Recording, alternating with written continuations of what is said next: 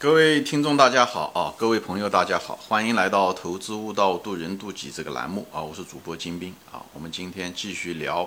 闲聊这个银行股啊，前面谈到了这个银行股这些特点吧，行业特点啊，并不是银行股并不是一个糟糕的银行啊，银行。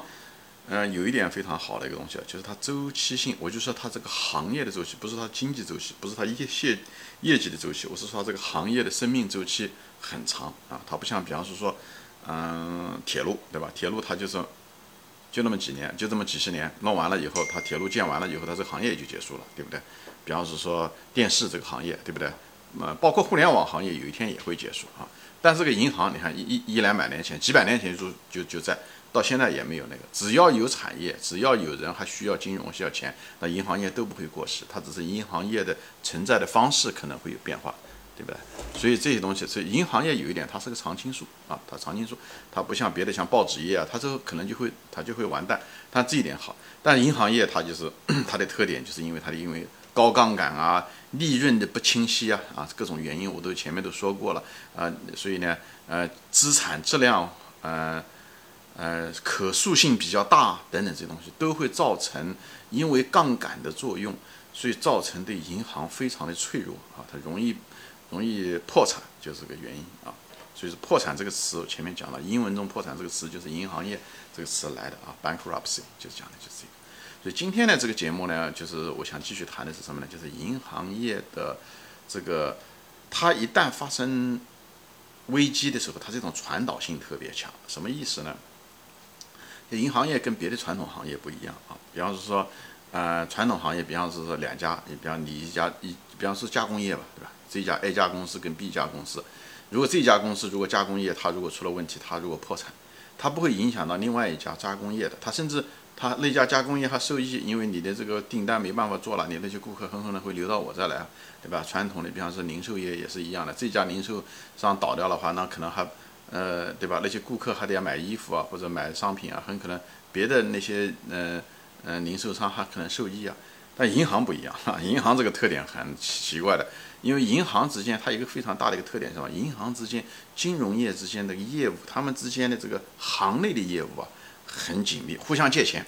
所以有之间有千丝万缕的联系啊，这千丝万缕的联系，你找他借，他找你借，所以他们的这个商品和服务是金融。所以这种金融业，所以他们虽然下端有他们的顾客，他们他但是他们之间的业务也互相之间联系的很紧。比方说同行业的拆借啊，一些金融衍生品互相之间，我找你借钱，你找我借钱啊，对吧？我前面说了一个行一个公司，我找你借钱，那么对我来讲是债务，那么对你来讲就是资产。所以在这种情况下，我一旦不还钱，你资产质量就会减少。你资产质量减少的时候，你很可能拿这个资拿我的这个债务，还拿作为抵押借钱，最后影响到你的信用。我不借钱会影响到你的信用，会导致你破产。啊，所以呢，而且你可能又导致另外一家破产。这讲的就是一种传导性，就是张三找李四借，李四找王二借。OK，就是这样子。一旦王二有了问题的时候，不仅涉及到李四，而且涉及到张三。所以。这个东西就像一个巨大的一个网络一样的，这个东西呢，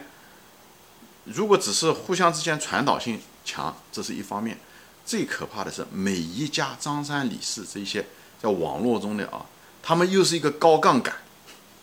明白我的意思吧？就是一个高杠杆，所以呢，每一个都有可能爆雷。所以这个东西就是银行业，就像金融界，就像一个网络一样，大家都是互相连在一起，也许不直接连在一起。我前面说了。张三、李四、王二，对不对？张三借给李四，李四借给王二，对不对？那么张三也许还不认识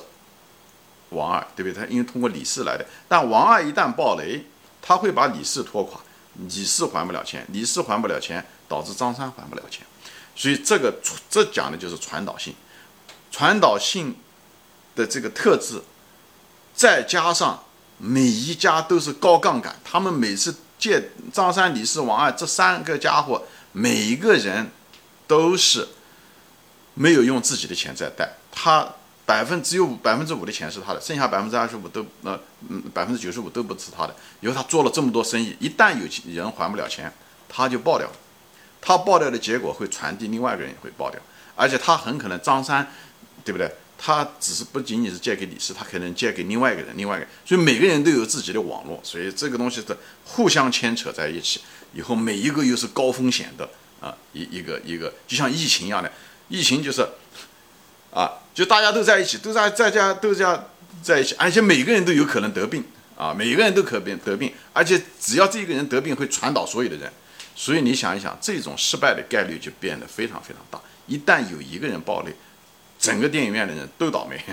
就是这样的一种情况，而且会愈越远愈烈，愈演愈烈。因为一旦危机产生的时候，谁都不愿意借钱出去，所以钱变得非常的金贵。这就讲谈到了另外一个东西，就是流动性。银行业、金融业对流动性的要求特别特别高，所以我举例子大家就知道了，对吧？银行业一个很大的一个特点，这叫挤兑，对不对？你明明这个银行，比方它资产是一个亿，对不对？他把这个一个亿都全部贷款出去了，他很可能银行里面那一天的时候，很可能家里面就放了一百万块钱，因为储户不是大家所有的储户都来要要钱，对不对？所以呢，他只要放个百分之一的钱就够了，所以剩下来的呃九千九百呃万的钱都贷出去了啊，所以他只要每次能够维持他的一百万，日常的储户来了把钱给他，有的时候储户还要存钱，他还把它收回来，所以一百万就够了啊，这运营资本就够了。但是，一旦危机发生的时候，所有的储户都会跑来要要钱，最后导致了这个银行虽然挣钱，虽然有钱，但银行不可能逼着那些借他钱的人把钱拿回来，一时之间，所以银行还不了钱，就会导致他破产，这就是挤兑。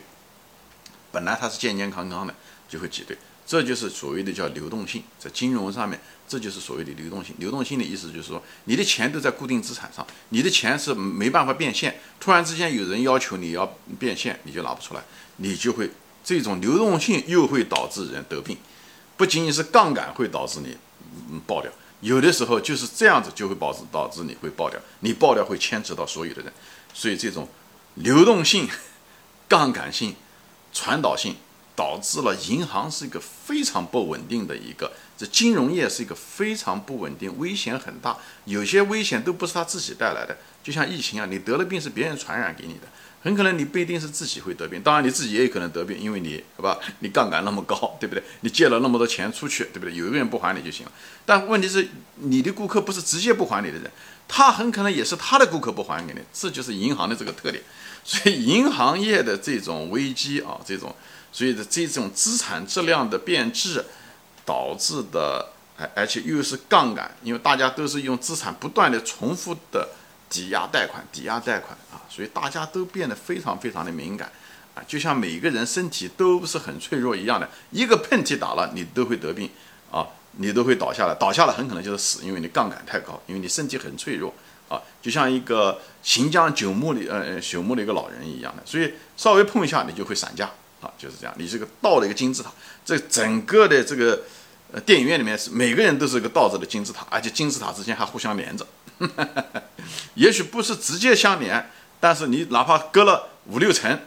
哎，你碰到它的时候，它也会传染到你。所以金融危机爆发的时候，这有个特点，它就像它跟加工业不一样，它跟经济危机不一样，就是它传导性很强。以后呢，每一个点呢，每一个公司呢又很脆弱，因为杠杆性。以后呢，又有一个特点呢，因为它的这种产品，有可能造成挤兑，造成流动性差。一旦这个公司说它欠债，或者是它的信用不好，所有的银行本来都可以借钱给他的，他本来可以活下去的，突然之间没有人借钱，不仅没有人借钱，以前找你借钱的人还找你把钱要回来，这就要了你的命。所以这种流动性、传导性、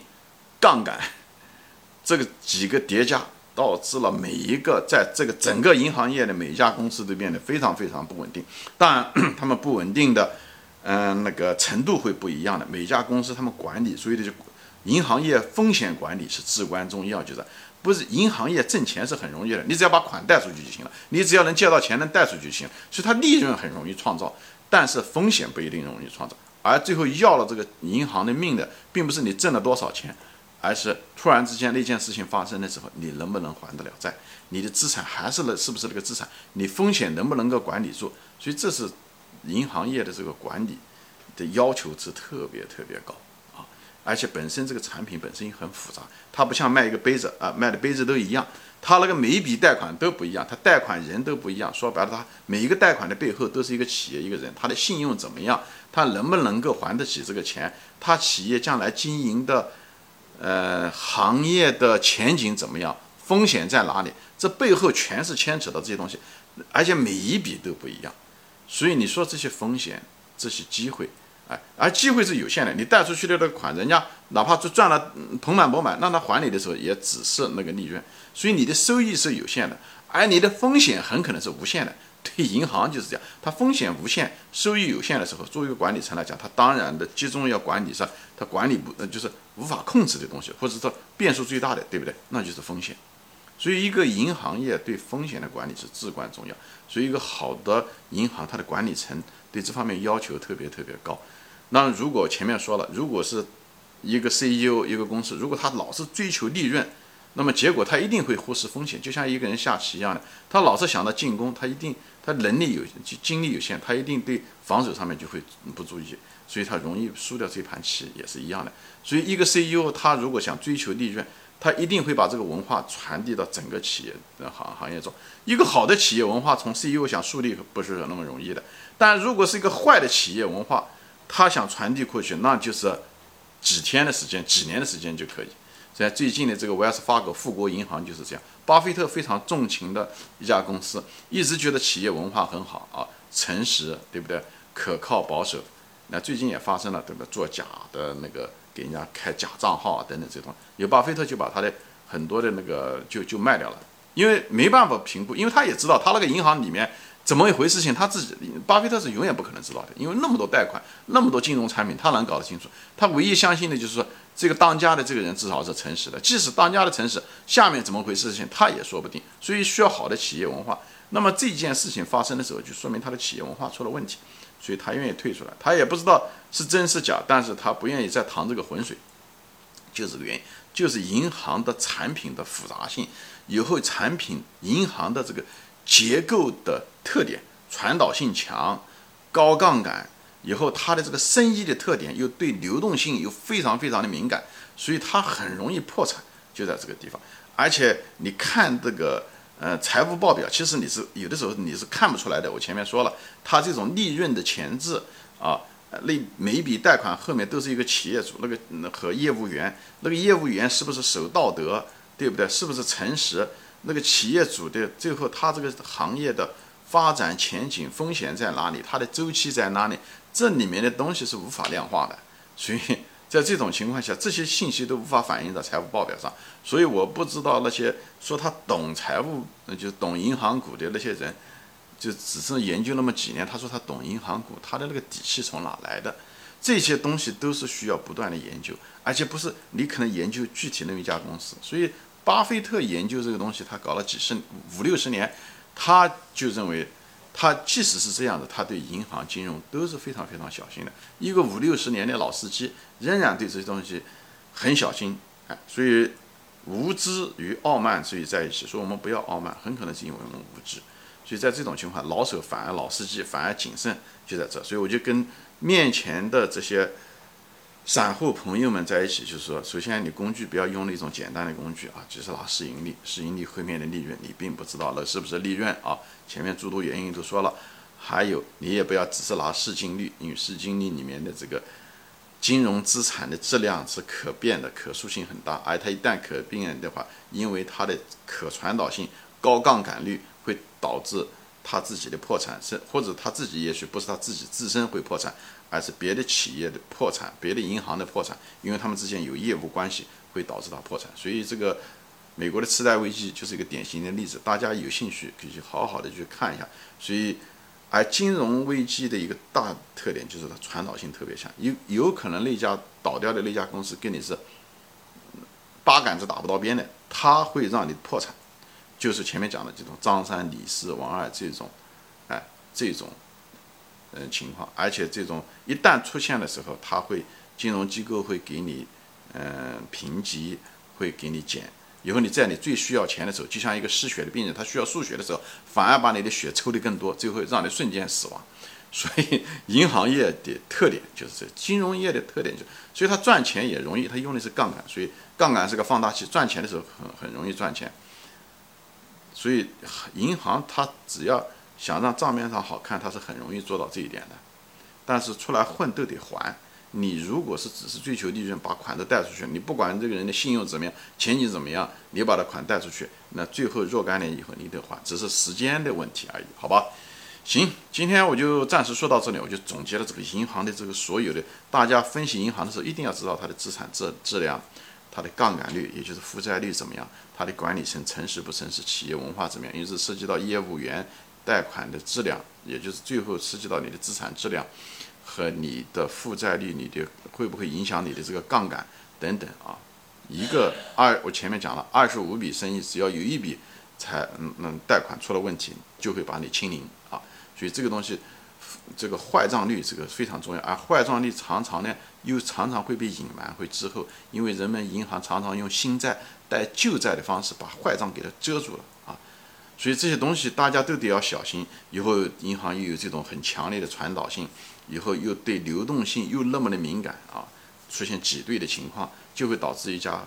运营良好的一家行银行破产。如果大家所有的储户都到银行去取钱的话，对不对？就会出现这样。但不仅仅是储户，银行之间也会出现这种情况。所以诸多的这些特点导致了银行这个复杂难以分析，利润啊来源啊前面说了，以后结构脆弱，